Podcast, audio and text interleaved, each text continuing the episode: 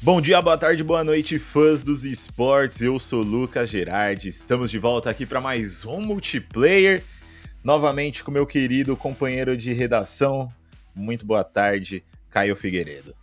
Boa tarde para todos. Estamos de volta, né? Dessa vez aqui falando com assuntos que parecem que a gente está numa linha do tempo do Doutor Estranho, que está falando mesmos assuntos da semana passada, mas sobre visões diferentes, sobre momentos diferentes dos mesmos campeonatos. Mas vamos nessa que tem muito assunto bom para falar essa semana. E infelizmente a gente não conseguiu ganhar o tão sonado lock-in. Exatamente, como o Caio já deu spoiler aí, a gente vai falar mais ou menos dos mesmos campeonatos que a gente falou na, na última semana. Então a gente teve aí o nosso queridíssimo Valorant Champions Tour Lock-in, onde a gente teve a brasileira Loud na grande final e infelizmente o título não ficou aqui pelo Brasil. Do outro lado do mundo a gente teve a ESL Pro League com a Fúria e a Imperial jogando aí, né, o grupo B do campeonato e a gente vai falar um pouquinho mais sobre isso e também, obviamente, o nosso grandioso CBLOL que continuou aí com algumas reviravoltas. Então fique ligado aí que depois da vinheta a gente bate um papo sobre esses torneios. Vai ser um ataque piscina que parece digno de um overtime de uma final! Isso aí!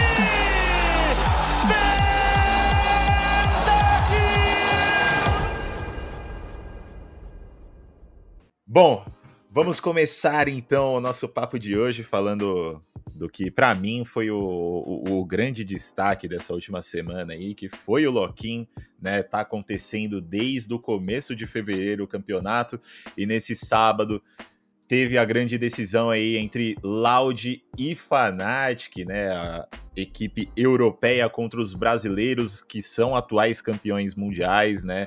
Ganharam os Champions de 2022 mas nesse fim de semana não conseguiram tirar essa vitória aí da Fnatic, foi muito disputado. Eu tava lá no, no Ibirapuera para acompanhar, foi insano também. Mas antes de falar do de como foi né, essa experiência, vamos falar um pouco de como que foi a partida em si. Né? A gente viu a Fnatic começando assim muito forte para essa série, né? Eles começaram ganhando do, os dois primeiros mapas, a Ascent e a Fracture, é, por 13 a 8 na Ascent, 13 a 7 na Fracture.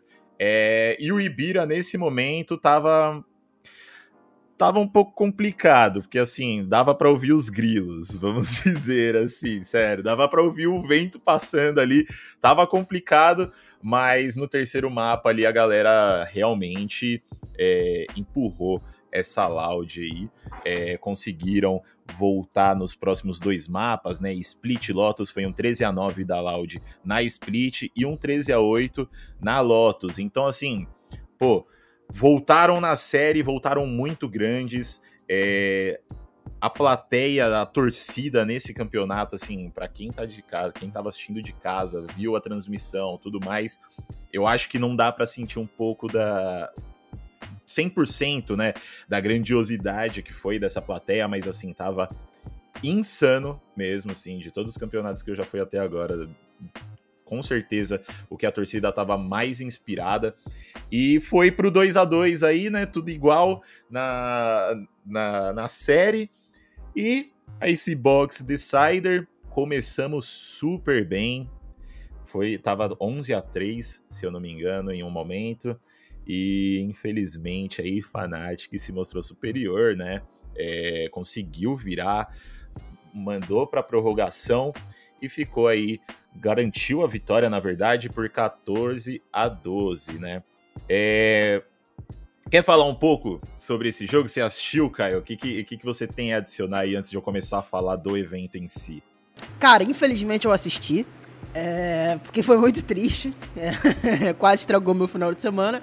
Mas, cara, é, é, é, aquele negócio que eu, que, eu, que eu sempre falo, né? Jogar com a torcida é muito bom, mas em certos momentos pode ser um, uma pressão a mais em cima de alguns times que não sabem lidar com essa torcida.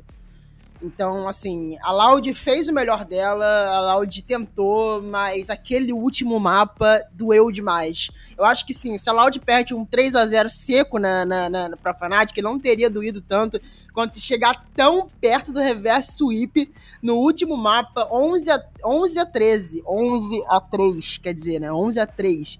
Então, assim, é, é uma coisa assim, inacreditável que aconteceu nessa Icebox. Não sei se a Loud chocou, é, não sei se só, só não. É, acho que não existe outra palavra, né? Chocou, infelizmente. Mas, assim, acho que fica de experiência pra, pra, pra, pra Loud também, não dá pra cobrar tanto. É um campeonato amistoso, né? Entre aspas, assim, vamos dizer, né? Um campeonato que prepara uma, uma um novo formato no Valorant. É ruim perder o título em casa, é dolorido. Ainda mais, obviamente, pela última, pela última forma que. Pela forma que foi o último mapa. Mas espero que isso não abale eles, né? E que eles entrem na, na Liga das Américas é, com a mesma força que eles tiveram para atropelar todas as outras potências que eles ganharam nesse, nesse campeonato, inclusive a NRG e a DRX. Exatamente, exatamente. Eu, assim, é, foi até engraçado, porque a sala de imprensa tava assim, pegando fogo mais do que a arena ali, porque tava todos os jornalistas assim, pô, é, na Lotus ali, quando eles ganharam, tava todo mundo tipo, não acredito que eu vou ter que criar esperança que a gente vai ganhar isso, né? E acabamos criando esperança aí, eu acho que de forma justa, né? A Loud voltou muito bem para a série. E, cara, esse último mapa realmente doeu. O pior de tudo foi que eu falei para todo mundo. Quando foi pro último mapa, eu falei assim: esse mapa vai pra prorrogação, com certeza. E não deu outra. É. Eu não sei se é uma zica dos jornalistas aí, porque quando tava 11 a 3 todo mundo desceu para perto do palco ali e para gravar o winning moment, né? E aí a gente tomou todos os rounds em seguida, né? E acabou a vitória da Fnatic aí. Foi realmente muito doído, dava para ver o, Ibirapuera assim perdendo todo o brilho dele do, do começo. É, vale destacar de novo aí essa torcida é, nos vídeos que eu postei na rede social, né, pra galera que tá escutando a gente aí, a gente fez essa cobertura presencial, a gente fez algumas entrevistas ali também, é, e eu postei alguns vídeos de como que tava o Ibirapuera durante todo esse jogo, né, e eu postei o vídeo da entrada da Loud no começo da série, e nele não mostra tudo, mas assim, a Loud entrando no Ibirapuera foi uma coisa insana, insana. O Ibirapuera inteiro tremia e eu não tô brincando, assim, o chão tremia. É, era de arrepiar o negócio, assim, o amor que a galera tava mostrando por essa equipe da Loud foi simplesmente insano. É o que eu tava falando com o Caio antes da gente começar a gravar esse podcast. Eu acho que se tivesse é, instrumentos né, musicais ali, como aconteceu no Major do Rio. Acho que teria tudo para desbancar esse Major do Rio, sinceramente. Casa tava extremamente cheia. É, alguns problemas aqui e ali, né? O calor que eu comentei é, desde o começo ainda se mostrava presente ali, mas, né, pô, Brasil, clima tropical, esse começo de ano o clima já não ajuda muito. O ginásio do Ibirapuera é uma estufa, então não estava ajudando muito. É... Mas de geral, assim, eu acho que esse evento foi muito bom para dar esse pontapé né, na, na, temporada competitiva, mas falando um pouquinho da série em si, né, e complementando o que o Caio falou, é, e muito do que eu falei também para os jornalistas na sala de imprensa, né, eu queria muito que essa, que essa Loud ganhasse, mas o vice-campeonato para mim não é um, um, um, resultado ruim. Na, na real, para mim, assim, tá longe de ser um resultado ruim para eles. Se a gente for pensar, eles perderam dois nomes super importantes: o Saci e o Pancada. Saci considerado um dos melhores jogadores do Brasil, o Pancada considerada, considerado um dos melhores controladores do Brasil, né? Não é exatamente do mundo. É... Então, assim tiveram perdas muito grandes é, e chamaram dois moleques aí que são novos, né? A gente tem o Cauãzinho aí, que eu vou até confirmar essa informação aqui, ele tem 17 anos ainda e o Twist tem 19, então assim, dois moleques super novos. A gente tem o Cauanzin é, que tem pouquíssima experiência no competitivo, o Twist que também é, tem um pouco mais de experiência aí, mas são dois meninos novos, né? São dois caras aí que o Sadak, o Aspas e o Les vão ter que dar uma amadurecida neles e a gente já viu que, pô, o que eles mostraram em frente a uma torcida de 7 mil pessoas, se eu não me engano, que tinha lá no Ibirapuera, toda essa resiliência de voltar contra um time como a Fnatic, que é um time que sempre esteve no, na elite do Valorant, e chegar e mostrar o jogo que eles jogaram, é, eu já acho que é um resultado simplesmente incrível. Óbvio, o título seria muito melhor, seria incrível a gente ter uma equipe brasileira bicampeã mundial e com dois títulos seguidos, com certeza mas eu acho que eles mostraram muito bem. E nesse último mapa aí na Icebox, eu acho que o que faltou mesmo foi essa, esse um pouquinho de experiência para eles, né? A gente viu, eu pelo menos senti ali algumas jogadas do Kawanzin e do Twist, que eles estavam um pouco nesse sentimento de tipo, pô, a gente tá na frente, os caras estão começando a virar, vou fazer uma jogada aqui que talvez seja a, a jogada do herói nessa série, né? Então, eu acho que faltou um pouco dessa experiência, um pouco dessa calma, mas é o que eu disse, não acho que é um resultado ruim. Para mim, o MVP desse campeonato inteiro é o Sadak. É, todo mundo da Loud jogou demais, mas eu acho incrível ver o que o Sadak consegue fazer com esses jovens talentos. A gente já viu ele fazendo isso no ano passado com o Aspas e com o Les, e a gente já vê que agora com o Cauãzinho e o Twist vai seguir nessa mesma linha né? Então a gente já começa aí com o pé direito estourando a porta do, do cenário competitivo de Valorant. Eu acho que foi um, um evento que, por mais que tivesse as, essas, esses problemas que a gente comentou, né, de calor, te, tiveram alguns furtos ali, né, de equipamento dos, dos jogadores, mas eu acho que é, ele cumpriu o que ele se propôs a fazer. Né, que era apresentar essas equipes, mostrar para o mundo, todo mundo, e eu acho que, que foi bem. Lógico, se fosse é, melhores de três, seria. É, melhores de três, não, desculpa, mas se tivesse a repescagem, não fosse a eliminação única, né? Seria muito mais incrível. Mas eu acho que esse formato, assim, no final, ele atendeu muito bem o, qual era o, o objetivo da Riot. E, e, é basicamente isso, né? Hoje, inclusive, nessa segunda que a gente está é, gravando esse podcast, né? Eu tô, eu tô planejando inscrever uma opinião de como foi esse campeonato. Então, se você está escutando a gente aí, vai dar uma olhada lá no nosso site, que provavelmente já vai estar tá, é, publicado esse meu texto de opinião. Então, para vocês terem um pouco mais de noção de como que foi toda essa festa dentro do Ibirapuera, infelizmente o título não fica pra gente, mas eu acho que fica aí um, um futuro muito brilhante, né? Principalmente para esse time da Loud que com pouquíssimo tempo, com dois jogadores novos, já chegou na grande final e deu trabalho para um time que já está consolidado. É, mas também fica aí meus parabéns ao Bolster e, e companhia, ao Alfire, Alfire, que inclusive recebeu o apelido carinhoso aí de Alfajor pela galera da imprensa, né? Mais fácil de falar. É, pô, jogaram demais, não tenho o que falar. Dirk, pelo amor de Deus, que cara insano. Mas fico muito feliz ao mesmo tempo também pelo Bolster, né? Ele já tá aí há muito tempo correndo atrás de um título internacional e o cara é simpatia pura, então não tem. Por mais que eu quisesse, né, ficar com um pouco de raiva deles, eu não conseguia. É, o cara é, é, Eu acho que é um dos melhores jogadores do mundo aí. Eu acho que foi super merecido em cima dos brasileiros essa vitória e resiliência incrível. Eu acho que é bom também até valorizar um pouco a caminhada da Fnatic, porque é, saiu até um videozinho Hero, né? Depois que eles conquistaram o título. Não sei se foi no Twitter oficial da Fnatic. Cara, esses caras estão juntos há muito tempo, velho. Esses caras estão esses cara juntos há muito tempo. Se duvidar, é a lineup que tá mais tempo junto sem ter, com, sem ter alteração, acho que nenhuma. Não, não. O, o, o Leo e o Chronicle eles chegaram no, no fim do ano passado no, no elenco. O, o Bolster Dirk e o Alfire eles estão juntos já, já faz um pouco mais de tempo, mas o Leo e o Chronicle eles chegaram mais pro, pro final mesmo.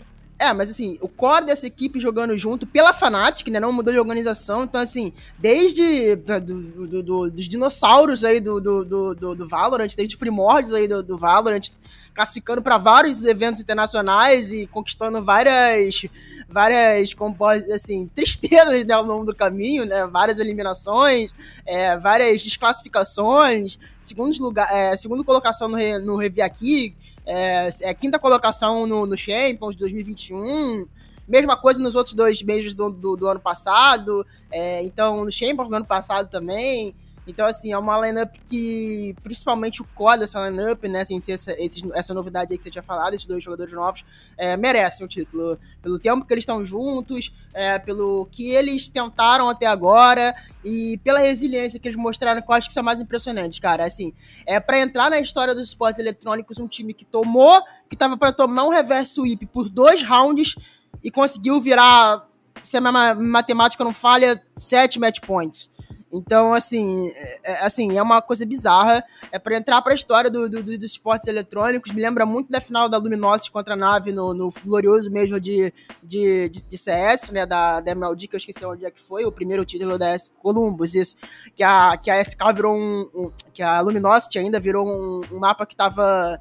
Quanto é que tava o mapa, meu Deus? 15 a 9, se eu não me engano, pra, pra, pra nave. Era acho que o último mapa é, que foi o mapa, inclusive, a miragem do, do tiro do Code, né, do 4K do Code. Então, assim, é, é algo para entrar na história que essa Fnatic fez e dar muitos parabéns para a Fnatic. Mas, ao contrário da Fnatic, eu vou deixar a minha, a minha crítica para Riot Games, porque, assim, vamos lá, galera. É, a gente tem pouquíssimas arenas multiuso aqui no Brasil. A gente entende essa, essa limitação, a gente entende que os esportes eletrônicos estão em São Paulo, em São Paulo, mas, cara, não dá para duas coisas. Primeiro, você fazer uma, um, um, uma fase, um campeonato inteiro em uma arena, porque eu acho que isso prejudica a imagem do campeonato. Uma arena que você sabe que você não vai encher em jogos que não for de brasileiro. Algum, alguns dias da, da, dias de semana, né, principalmente, né, que não era final de semana, tava uma imagem muito feia, cara. Sim, fecharam vários setores do Ibirapuera e ainda assim tava passando nas imagens vazio, eles estavam até evitando as câmeras aéreas, mas, pô, dava pra ver que tinha meia dúzia de pessoa. Então, assim, foi bem. Foi, sim, acho que pior pra imagem da, da, da, da Riot Games e pro, pro, pro, pro Valorant como um todo. E, cara, não dá para você meter um campeonato dessa magnitude, com a quantidade de time que tinha, 32 times, né, se eu não tô enganado, jogando o, todos os times do mundo, da sua franquia, para inaugurar algo que, é, é, que tomara que seja a versão é, que deu certo da Overwatch League. E, cara, você colocar no ginásio de Ibirapuera, assim, é um ginásio antiquado que não passou por reformas há muito tempo. São Paulo não tem uma arena multiuso minimamente decente. Isso tem que começar a ser aceito pelos organizadores de organizações de esporte que, felizmente ou infelizmente, a Jonessi Arena é a única arena do Brasil que está dentro de um, de, um, de um, eixo do Sudeste. Óbvio que a gente também tem a Arena do Atlético Paranaense no, Rio, no, no, no Paraná, que comporta um evento desse tipo. Seja com refrigeração, seja com estrutura, seja com tudo que a, que a Joanessa Arena pode entregar. É, eu sei que a, que, a, que a São Paulo queria fazer no, no, no, no, local que é o headquarter deles, que é São Paulo, e toda, e toda a questão do público de esporte semanal em São Paulo, mas você não dá para ignorar uma arena multiuso do tamanho da Joanessa Arena, e que, inclusive, abre aspas, é, é, é, é, está sendo alugada para várias organizações, para várias produtoras de campeonatos de esporte de graça, de maneira gratuita, é, do, do, pra, simplesmente porque quer fazer em São Paulo, né? Eu não sei quais são os justificativos oficiais da Riot, mas para mim eu não vejo outra explicação é, que não seja, ah, quero fazer em São Paulo, porque a Jornada Arena é infinitamente superior a qualquer outra arena do Brasil, tirando, obviamente, a, Arena do Atlético Paranaense. Até, inclusive, a Arena do Atlético Paranaense, é, a, a Jornada Arena consegue ser superior em alguns aspectos. Então fica a minha crítica aí é, pela escolha do local, mas o público que estava lá foi muito guerreiro, deu realmente um show, como já estava falando, mesmo com calor infernal, que eu imagino que devia estar tá fazendo naquele lugar o público brasileiro conseguiu dar o show que sempre dá.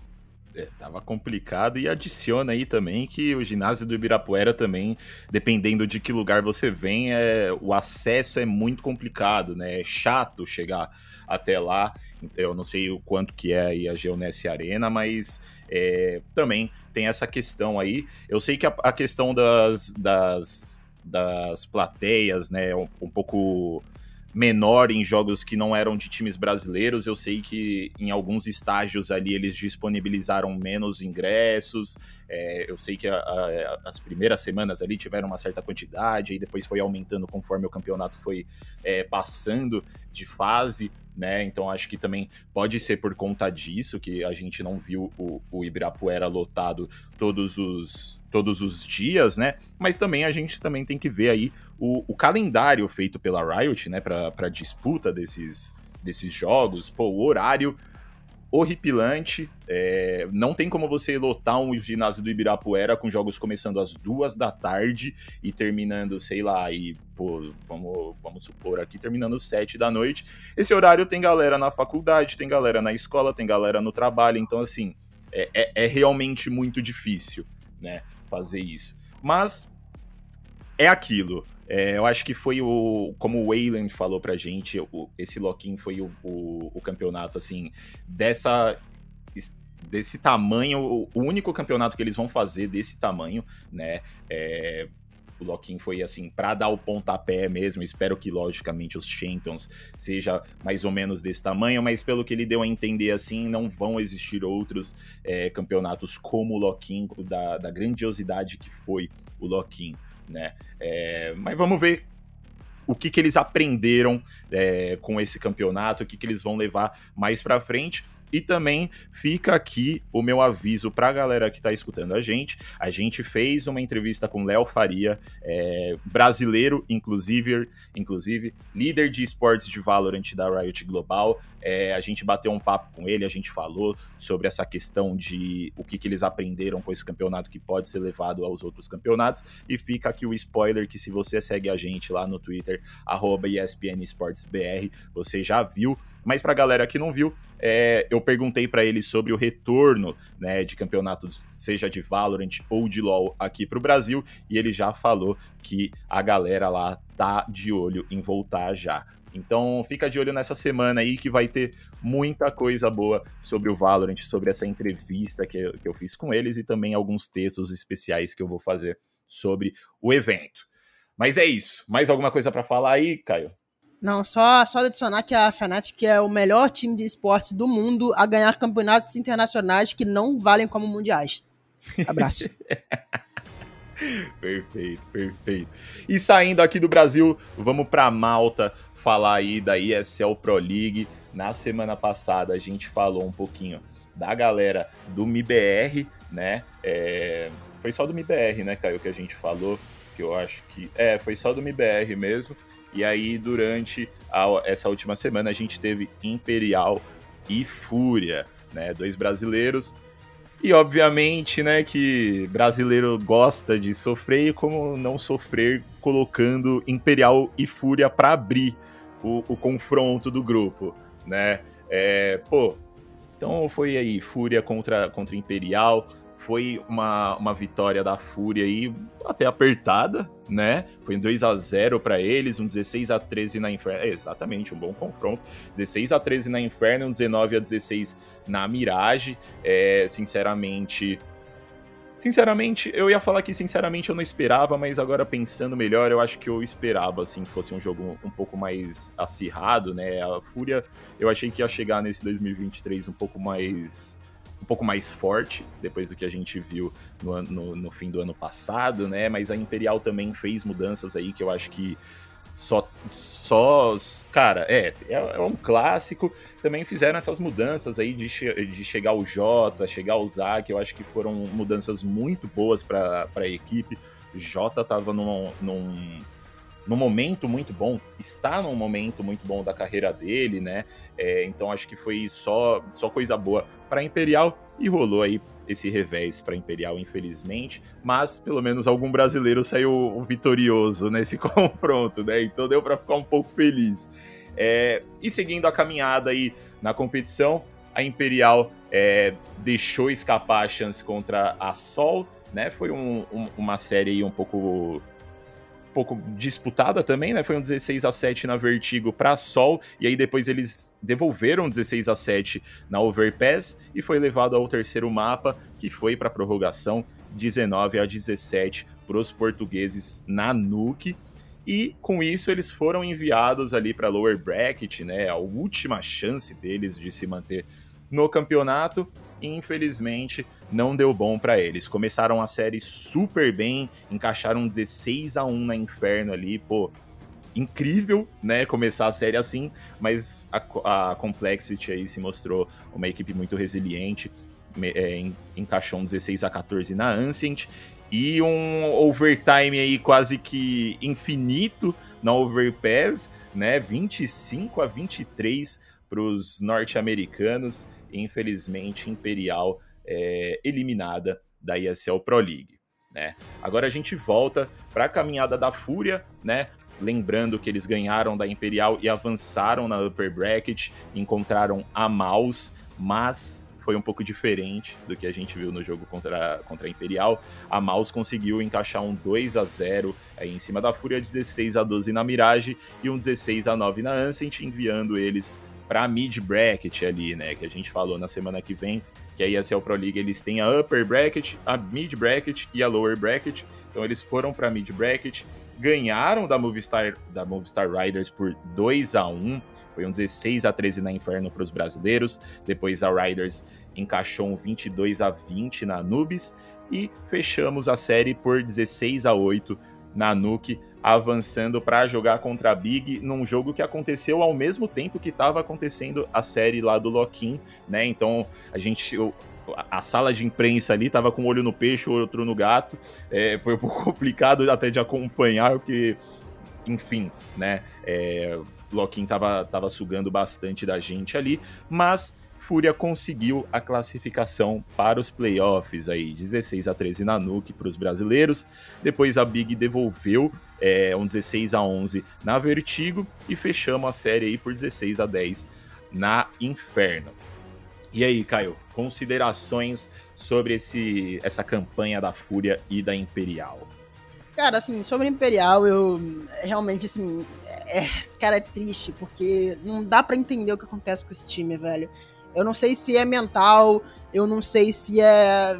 é não dá para entender, porque não é um problema de um jogador, não é um problema de nada, porque vários mapas, é, certo jogador X vai bem, jogador Y vai bem, é, nunca tem um jogador que esteja realmente ali que você vê que tá um pouco fora do eixo. Todos os jogadores têm sempre momentos muito bons, mas parece que é um time que mentalmente não consegue é, agarrar a oportunidade. Eu acho que o maior reflexo disso e a maior prova disso foi o último mapa, foi o Overpass, onde tinha uma situação para fechar o mapa com quatro armas é, quatro jogadores vivos da Imperial contra um jogador da, da, da, da Call sozinho, sendo que o time da Imperial estava de, de CT e esse jogador de TR tendo que abrir um bombe sozinho, não era nenhuma situação de retake, e o cara conseguiu abrir um por um e ganhar e manter a call viva na, na, na overpass durante a prorrogação contra quatro jogadores da Imperial vivos. Então acho que esse é o maior reflexo que a Imperial é, tá faltando alguma coisa na Imperial, é na parte mental, é, é, na parte que, cara,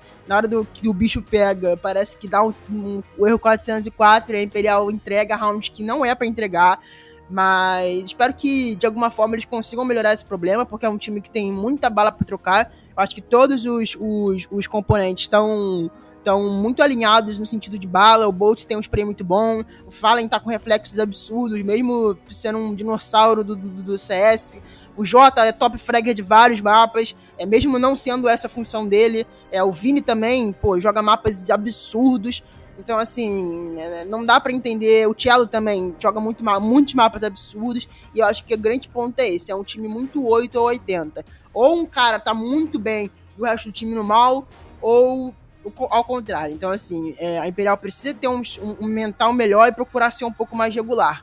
Quanto à Fúria, eu acho que a Fúria já é um time mais regular, eu acho que isso é a prova de, da classificação da Fúria. É, ganhou adversários difíceis, cara, ganhou da Big, que é um baita adversário, é, ganhou da Movistar Riders também, que é um time que tá em ascensão na Europa. Eu acho que fez o dever de casa, eu acho que, assim, a gente sabe que a Fúria é o primeiro time do Brasil e é o único time que tem a obrigação, de fato, de, de se classificar e chegar a fases mais avançadas é, do, do, do, das competições, que a gente sabe que a Fúria distou um pouco do restante do, da, do, dos times brasileiros de CS. Então, é isso. A Fúria tá bem, a Fúria precisa chegar no auge, é, ver um pouco daquela Fúria que a gente viu no Major, mas eu acho que eu tô, eu tô sentindo que eles estão recuperando essa, essa, essa, essa forma, essa boa forma. Espero que eles consigam levar bem é, para a fase de playoffs da, da, da SL Pro League. E também lembrar, né? Acho que você vai falar daqui a pouco, a gente também é, não vai dar folga, o CS não vai dar folga pro, pro coraçãozinho dos brasileirinhos, porque na próxima quarta já temos Pen Game e 00 Nation em campo, né?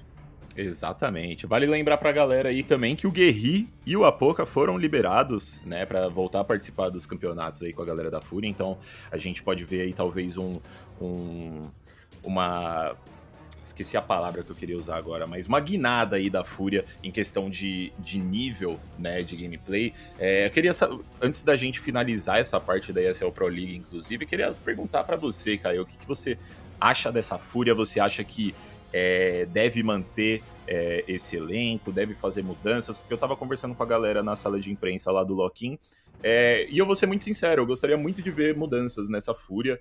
É, assim, ano passado, fim do ano passado, é, animou muito, né? Deixou um, um, um, nível no, no Major do Rio, assim, absurdo. E eu achei que esse ano seria aí uma das principais equipes disputando, não passando por tanto perrengue assim. É, e não sei, assim, parece que essa Fúria ela sempre consegue um resultado bom ali, anima, e aí depois não anima tanto. E eu acho que alguma mudança nesse elenco, eu não sei quem, sinceramente, assim, não, não quero falar nomes também, mas assim, eu acho que uma mudança faria muito bem para esse elenco. O que, que você acha? Eu acho que assim, é um elenco que já mudou muito, né? né? Durante os últimos tempos aí, né? Mudou bastante. Mas, de fato, eu, eu assim, eu, sendo bem sincero, eu gostaria muito de ver é, a Fúria com o Vini na escalação de volta, né? Eu acho que o Vini, desde que entrou na Imperial, eu acho que, não sei, parece muito que o Santo não bate muito, né? Parece que a Imperial tem um, um mood diferente do, do, do, Vini, né? O Vini pô, é um cara mais quietão, assim, mais na dele e tal. É, então, assim, eu gostaria muito de ver essa fúria com, com o Vini de volta nessa função de, de, de suporte, né, ali, né, que a gente, que a gente, a gente sabe que ele faz muito bem, né, é, eu acho que o, do, o Drop também não casou muito, né, assim, o Drop já tá aí há muito tempo na fúria e não tá desempenhando tudo aquilo que a gente imaginou que ele de fato desempenharia, né, tudo que se esperava que ele desempenhasse, é, não que ele seja um peso para a Fúria, né? Ele cumpre uma função muito ingrata também dentro do jogo mas eu gostaria de ver uma, uma Fúria com o Vini de volta. Não sei se eles tiveram é, alguma discussão ou algo que levou eles a, a se a se a se desfazer, ao, ao Vini ir para Imperial, né? Que foi um movimento muito muito impressionante, né? Dado aquele momento ali do mercado brasileiro de CS. Não sei se houve realmente uma discussão, se houve um desentendimento maior para o Vini sair dessa lineup da Fúria mas eu gostaria de ver muito o Vini é, de volta. Eu acho que ele encaixaria bem legal nessa lineup da Fúria para fazer esse suportezão assim. Então, gostaria, gostaria de ver o Vini de, o, o Vini de volta, mas acho que se fosse para fazer alguma mudança, caso essa mudança pudesse acontecer, eu faria com certeza no Vini no lugar do Drop. Pô, perfeito, então. É, eu acho que eu mudaria um pouco da a capitania do time aí, né? Eu acho que essa capitania com arte não funciona já faz um tempo já. É, talvez trazer um outro capitão, mas isso daí eles resolvem lá internamente, né? Se eles acham que tá funcionando, então que siga assim, mas eu particularmente acho que não tá funcionando já faz um tempo já. É, gostaria muito de ver esse time jogando mais pro Cacerato e pro Yuri, que são dois jogadores assim. Não preciso falar que eles são os um dos melhores do mundo aí, né? Eles já se provaram assim no ano passado. Então, pô, vamos ver o que, que vai acontecer com essa fúria, né? Eu acho que esse ano de 2023 vai ser realmente um, um, um divisor aí para essa equipe, né? Talvez se não conseguir uns resultados bons, talvez rolem mais mudanças, né? E assim, acho que nisso que você falou, também acho que seria interessante fazer uma mudança muito parecida com, a, com que a W7M fez, né? No, no Rainbow Six, né? Que teve a série do GDN para chegar ao Júlio, que era a experiência que estava faltando no time. Desde que o Júlio chegou, a lineup decolou e não à toa conseguiu o vice, é, do, do Six Invitational. Então acho que trazer alguém experiente, um game leader, um cara pô, escudo no cenário, que pô, seja pô, um dinossauro assim no cenário, mas que carregasse a experiência ao mesmo tempo estivesse trocando muita bala. Eu acho que seria também incrível pra Fúria. Eu acho que seria o elemento, eu acho que realmente, pelo que você tá falando, faz muito sentido. Seria esse elemento que tá faltando aí pra Fúria de fato. Vamos ver o que vai acontecer nesse 2023, né? Muito tempo ainda para a gente ter mudanças. E é basicamente isso da ESL Pro League. É, como o Caio já falou, o próximo grupo começa nessa quarta-feira, às 12 horas, com as brasileiras Pen Gaming e 00 Nation é, estreando no campeonato, né? E eles enfrentam aí a NiP e a OG, respectivamente. O jogo da PEN contra a NiP começa ao meio-dia mesmo. E o da 00 Nation contra a OG tá marcado aí para as três e meia da tarde. Lógico que pode rolar algum, alguns, alguns problemas ali, acabar adiando, é, mas inicialmente essa é a previsão. Bom, saindo de Malta, vamos voltar aqui para o nosso querido Brasilzão, falar de mais um título da Riot, obviamente League of Legends. O CBLOL está se encaminhando aí para suas últimas semanas, né? As últimas duas semanas. E a gente está vendo a, a tabela aí não está se movimentando tanto assim, né? Desde a semana passada, os times que, que estiveram no, no topo da tabela ali se mantêm. É, e teve algumas reviravoltas aí, mas não tanto que nem na semana passada, né? Semana passada a gente falou de muita coisa que rolou, é, mas essa semana foi um pouco mais tranquila, é, falando aí antes da gente começar a, a, comentar um pouco sobre o campeonato, vou passar para a galera um resumo de como foram é, os jogos, né? É, no sábado o dia começou com o INTZ contra a Liberty, é, os intrépidos saíram com a vitória, a vitória aí nos 38 minutos de jogo. Vitória é, um pouco impressionante. A gente viu Chiari aí e o Aces mandando super bem, mas aparentemente esse time dos Intrépidos tá começando a, a dar uma engrenada, né? É o que eu já falei. Eu acho que esse time da INTZ é um time para segunda split aí é, de 2023, obviamente. É, então, assim, estão começando a mostrar resultados contra equipes, né? Mas também vale lembrar que a Liberty não está indo muito bem das pernas nessas últimas semanas. Em seguida, a gente viu Red Kennedy contra VKS, Vivo Cade Stars, é, e Red Kennedy encaixou uma vitória aí relativamente tranquila, 33 minutos de jogo, Titã jogando muito, Avenger jogando bem também, com uma N no mid aí, é, um pique um tanto quanto diferenciado, né? É, mas acho que tranquilo para eles, né? Essa bot lane do Titã contra o Scamber aí, inclusive vou até perguntar para você depois, Caio, o que, que, você tá achando dessa bot lane aí, mas vamos continuar com o resumo. É, Fúria contra Loud logo em seguida.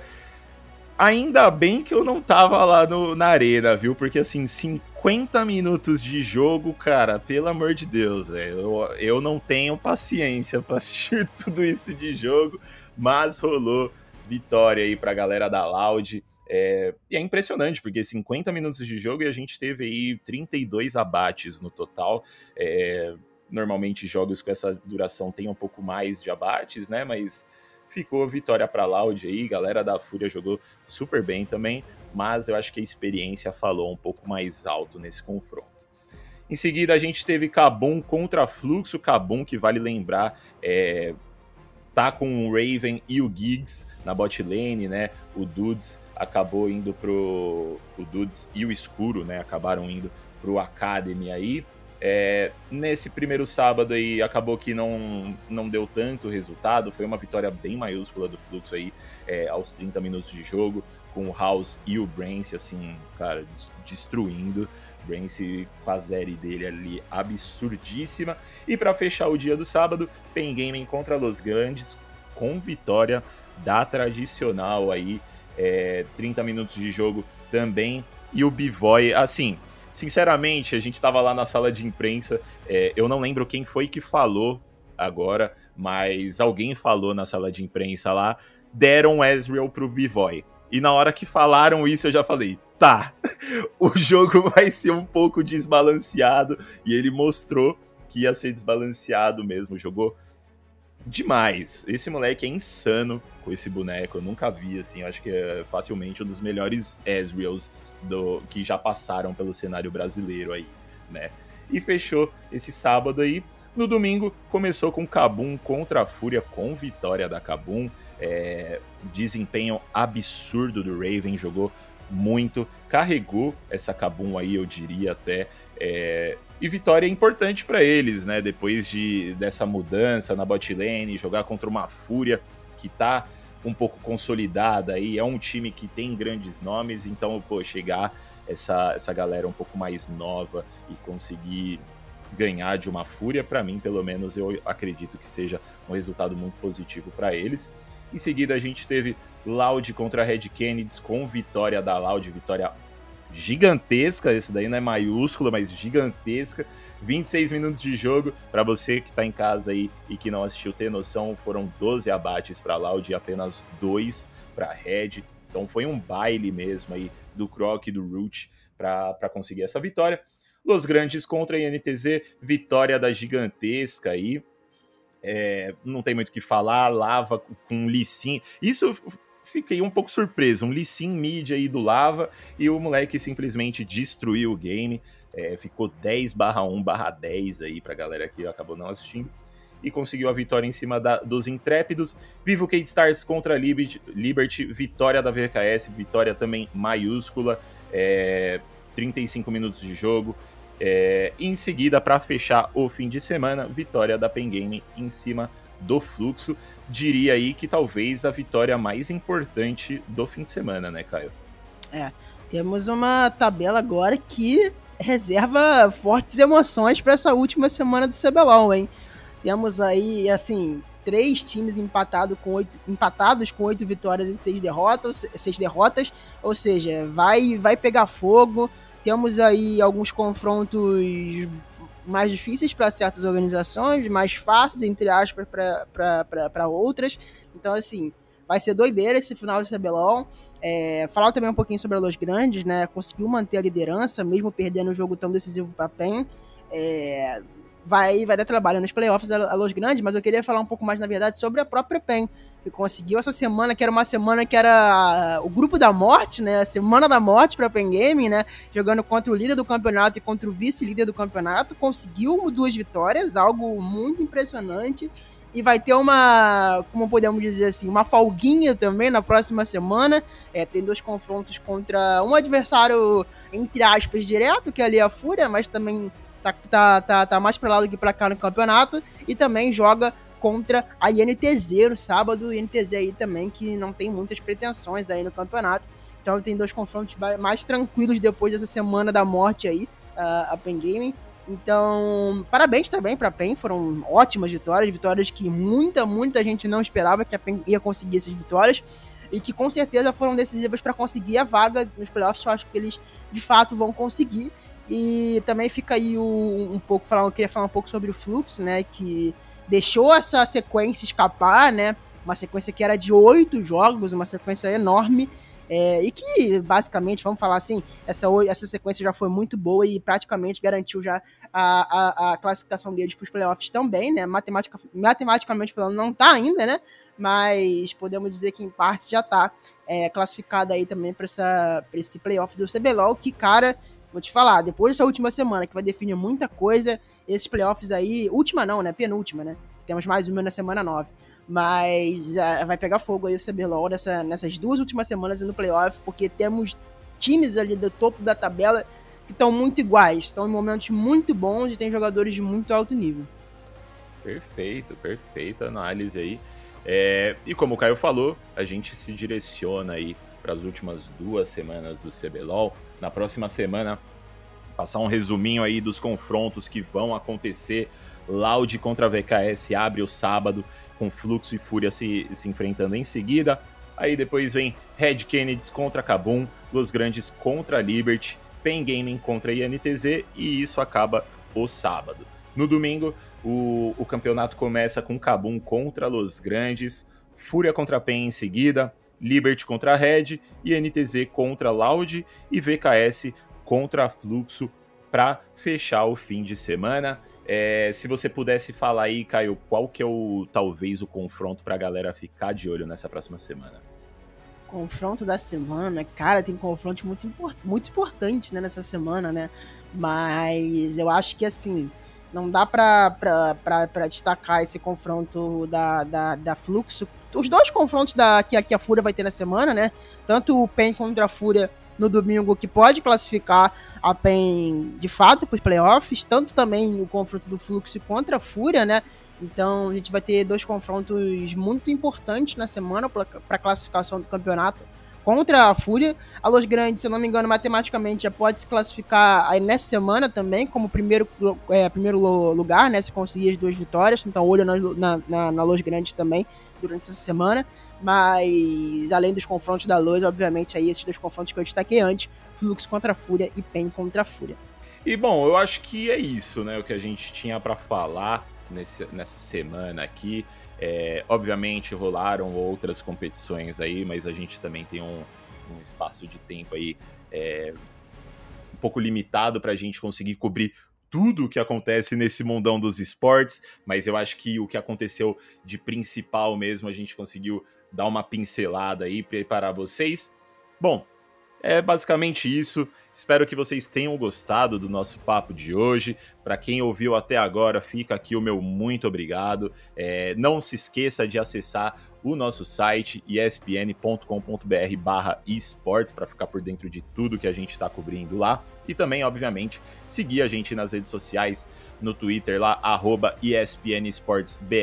A gente faz a cobertura é, em tempo real dos campeonatos que a gente vai cobrir presencialmente, né? Então sempre tem um conteúdo muito legal e, obviamente, é onde a gente divulga todo o conteúdo que a gente está produzindo. E também no nosso Instagram, arroba ESPN Brasil, onde você vai poder ver alguns reels e alguns vídeos é, e publicações de conteúdos que a gente também produz para essa, essa rede social.